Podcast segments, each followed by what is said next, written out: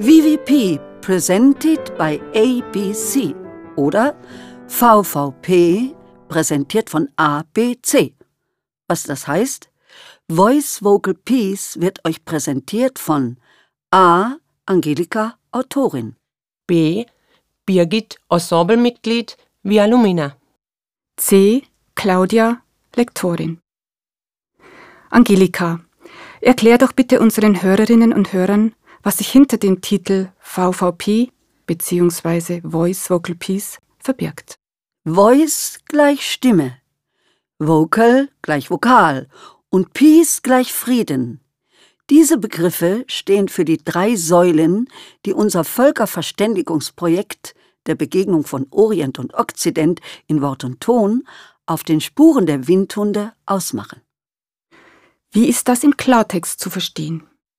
Um bei der Reihenfolge zu bleiben, wären da zuerst die Lieder zu erwähnen, die ich aus den Kulturkreisen des Orients und des Okzidents gesammelt und mit den Sängerinnen und Sängern meines Ensembles Via Lumina in Originalsprache einstudiert habe. Als mein Ensemble diese schwierige Aufgabe gemeistert hatte, haben wir die Lieder in den Emil Berliner Studios aufgenommen. Warum hast du denn überhaupt Lieder solch fremder Kulturen und Sprachen gesammelt? Genau diese Frage ist mir von den Aufnahmeleitern der Emil Berliner Studios auch gestellt worden. Und als ich ihnen dann von meiner Intention erzählt habe, dass ich damit ein Zeichen der kulturellen Begegnung und des Aufeinanderzugehens setzen möchte, hat man mir dringend geraten, diese Gedanken und Intentionen in einem Buch zum Ausdruck zu bringen. Mhm. Steht Vocal dann also für die Worte, da sie ja die verbindenden Tonträger unserer Sprache sind. Sehr richtig. Und damit wären wir dann bei dem letzten Begriff unseres Projektnamens angekommen. Peace. Und wie ist das zu verstehen? Nun, solange wir miteinander reden, ist Frieden möglich. Und Frieden ist letztendlich das Grundbedürfnis eines jeden Menschen. Ich behaupte sogar eines jeden Lebewesens. Mhm. So weit, so gut. Das ist alles sehr logisch und gut nachvollziehbar.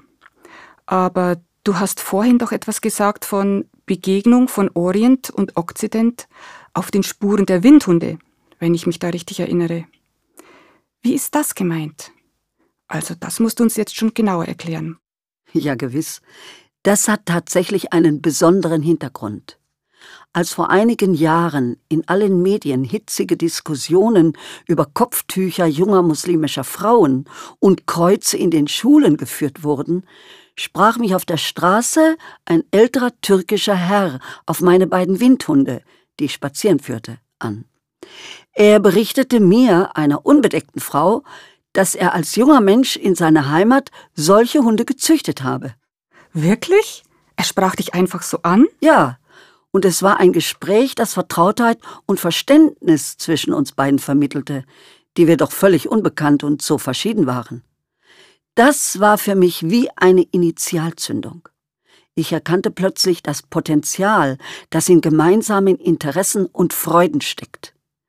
Die Spezies der Windhunde als dem ältesten Freund und Begleiter des Menschen zieht sich wie ein roter Faden durch Kulturen und Historie, zeigt als Bindeglied die Wanderungen der Menschen auf, und das schon seit vielen, vielen Jahrtausenden.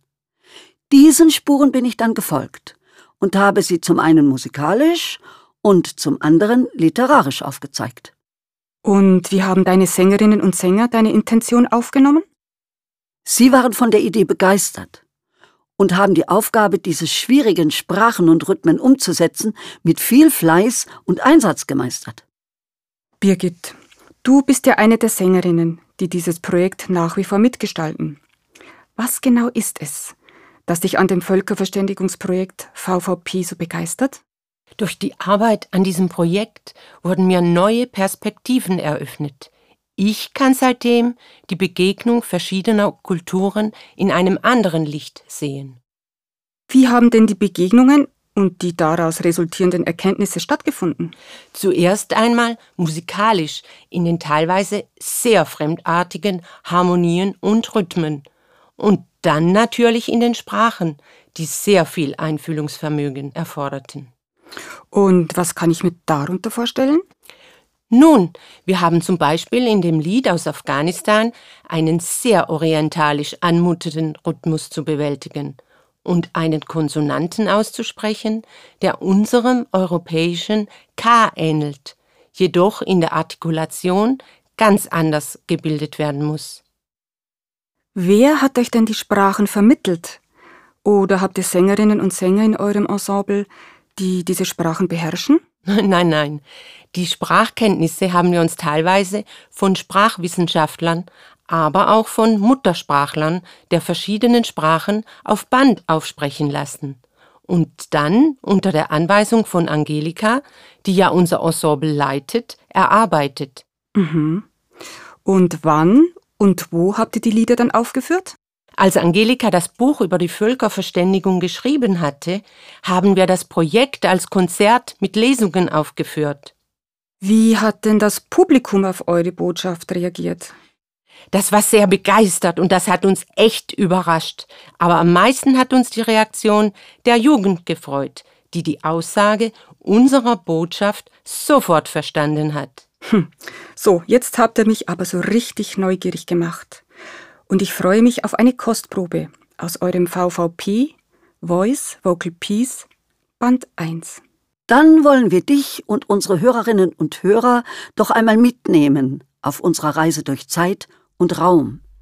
In unserem Chronomobil reise ich in Begleitung von Fräulein Vicky und Mr. Media auf dem Zeitstrahl in das persische Großreich wo wir Darius den Ersten treffen werden. Und nachdem Fräulein Vicky diesen großen Herrscher schon über sein Leben und seine Geschichte interviewt hat, erbittet sie noch abschließend einen Rat oder Tipp zu unserer Zeit. Gestatten Sie mir noch zwei letzte Fragen? Ich würde Sie nämlich gern um einen Rat oder Tipp zu unserer Zeit bitten. Und ohne seine Antwort abzuwarten, fährt sie fort. Viele Herrscher oder Regierungen nach ihnen haben versucht, große Reiche aufzubauen und zu halten. Wir haben aktuell den europäischen Kontinent in einer Länderunion zusammengeschlossen, also ein vereintes Europa gegründet. Was würden Sie uns raten, wie wir unser Europa besser aufstellen können? Darius der Erste überlegt einen Moment, dann spricht er sehr ernst und ruhig. Die Menschen brauchen immer eine Idee. Sie benötigen die Aufforderung, sich zu entwickeln, zu wachsen. Sie dürfen nicht zu satt sein, aber auch nicht unter zu großen Druck geraten. Und sie müssen Verantwortung übernehmen können und dürfen, für sich, für andere und für ihr Land. Wenn es dann den Herrschenden gelingt, Visionen zu entwickeln und das Volk zu begeistern, wird von außen auch niemand ihre Union zerstören können. Fräulein Vicky schreibt eifrig mit und nickt hier und da. Wie würden Sie das Problem großer Flüchtlingsströme und das Aufeinanderprallen zweier verschiedener Kulturen lösen? Wohlhabende Staaten sollten es sich leisten, Bedürftigen beizustehen, sie aufzubauen und zu integrieren, auch wenn das nicht immer einfach ist, und es dazu Konsequenz und eines Konzeptes bedarf. Die Verschiedenheit der Völker und Kulturen ist ein Gewinn für jedes große Reich. Dies gilt es zu nutzen, und so profitieren alle voneinander, sagt der Herrscher eines der größten Reiche der Menschheit.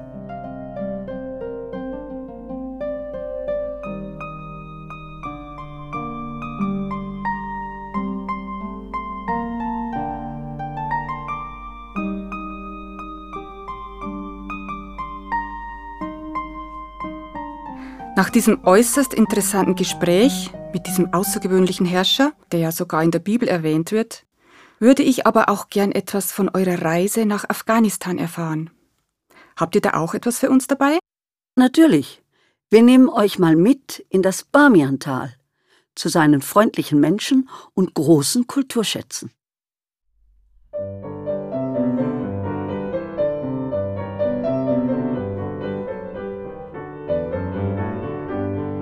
Schau mal, spricht mich Mr. Media an. Da ist doch eine Skulptur in der Wand. Auch mir ist die kirchturmhohe Aushöhlung mit dem Kunstwerk darin schon aufgefallen. Und je näher wir kommen, umso klarer zeichnet sich die gewaltige Statue ab. Das Bamiantal ist ein ganz besonderes Zentrum buddhistischer Kultur, klärt uns unser Gastgeber auf. Die Buddha-Statue ist 52 Meter hoch und im 6. Jahrhundert aus dem Felsen herausgearbeitet worden. Nicht weit entfernt gibt es noch eine weitere Buddha-Statue, die immerhin 35 Meter hoch ist. Seht ihr? sagt er und weist mit der Hand nach rechts. Die Felswand sieht ja aus wie ein Schweizer Käse, ruft Fräulein Vicky belustigt. Guck, da sind ja lauter Löcher drin. Wer hat denn die vielen Löcher in die Wände gehauen? In der Tat sind in den hellen Felsen unzählige Höhlen eingearbeitet. Die Höhlen sind an die 300 Jahre älter, erklärt er uns. Einige sind Wohnungen, andere Gebetsstätten. Kommt, ihr müsst euch einmal die Höhlen von innen anschauen. Sie sind wirklich schön. Wir steigen von unseren Reittieren und binden sie an die umstehenden Bäume. Die Sonne steht schon hoch und es ist ziemlich heiß.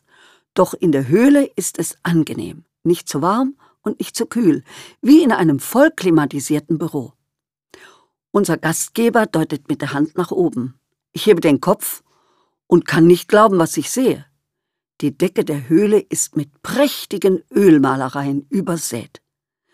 Ich stehe ehrfürchtig da und staune. Und selbst meinen beiden jungen Reisegefährten ist die Bewunderung anzusehen. Das Bamiantal ist reich, unterbricht unser Gastgeber meine Gedanken. Hier verläuft eine der Routen der Seidenstraße, und die Karawanen, die von Indien und China nach Westen reisen, ziehen hier entlang. Viele Philosophen, Mönche, Künstler und Händler haben hier ein neues Zuhause gefunden, sagt er mit einem gewissen Stolz.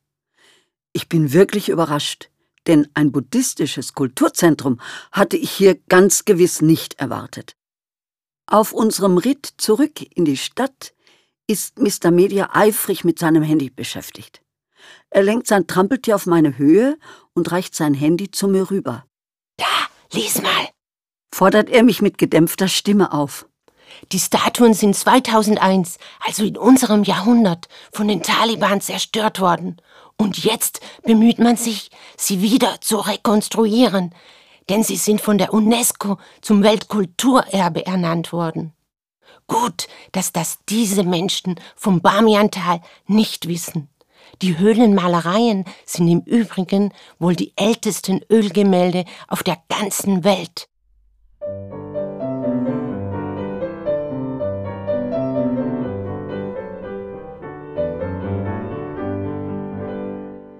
Das sind ja sehr interessante Einblicke, die ihr uns da vermittelt in dieses Land, das wir doch hauptsächlich nur von der tragischen Berichterstattung unserer Zeit kennen. Und wohin reist ihr danach weiter? In den Mittelmeerraum, nach Sizilien. Und dort geraten wir ausgerechnet in die sizilianische Vespa, diesem Aufstand der geschundenen Bevölkerung gegen die herrschenden Franzosen.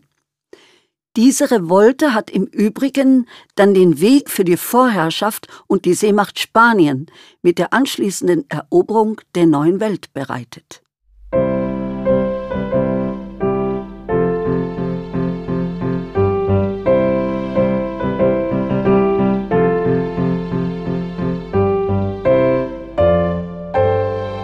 Fräulein Vicky beginnt plötzlich zu schluchzen. Sie ruft Mr. Media ist noch da draußen.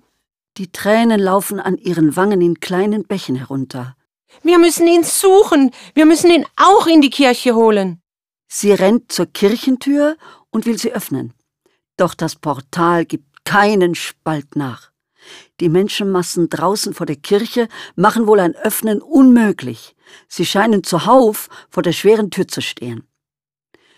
Die zarte junge Frau, die uns gerettet hat, lächelt, zupft zwei weiße Rosen aus dem Kranz auf ihrem Kopf, gibt sie uns, dreht sich um und geht. Dann aber bleibt sie stehen, schaut noch einmal zurück und sagt, Niente paura, keine Angst, euer Freund steht unter meinem Schutz. Ihr werdet ihn finden. Und im nächsten Augenblick ist sie verschwunden, wie vom Erdboden verschluckt. Durch die dicken Mauern dringt das Kampfgeschehen zwar gedämpft, doch immer noch deutlich vernehmbar zu uns vor. Morte ai francesi invasori assassini! Morte! Morte! hören wir die aufgeheizte Menge zwischen den Schreien immer wieder rufen.